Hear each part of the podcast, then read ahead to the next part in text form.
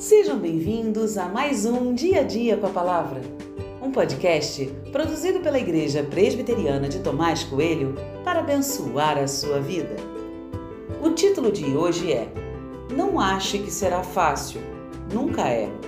E tem por base o texto de Esdras 1, 5, que diz: Então se levantaram os chefes de famílias de Judá e de Benjamim os sacerdotes e os levitas e todos aqueles cujo espírito Deus despertou para subirem a edificar a casa do Senhor em Jerusalém.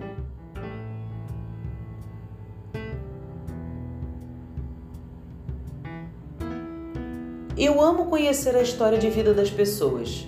Não são poucas as histórias que conheço e algumas histórias são lindíssimas, marcadas por superação e vitória. Quando não se conhece a história toda, só se olha para um ponto e há vários problemas ao se desconsiderar toda a trajetória.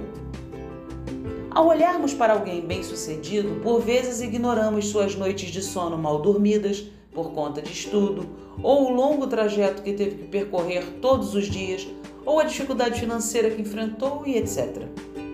Olhamos para o sucesso, o desejamos, mas ignoramos que até aquela etapa muita coisa aconteceu.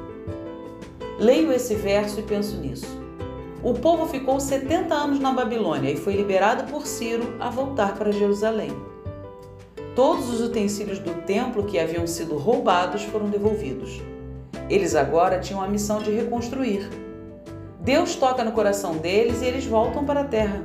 Que lindo! Mas essa é só a parte da história.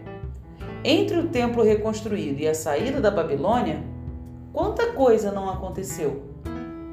Fico a imaginar como foi a primeira vista de Jerusalém depois de tanto tempo. Alguns nem conheciam a cidade. Trocaram a Babilônia, com tudo pronto, por uma cidade em ruínas. Quantas dúvidas podem ter surgido no coração?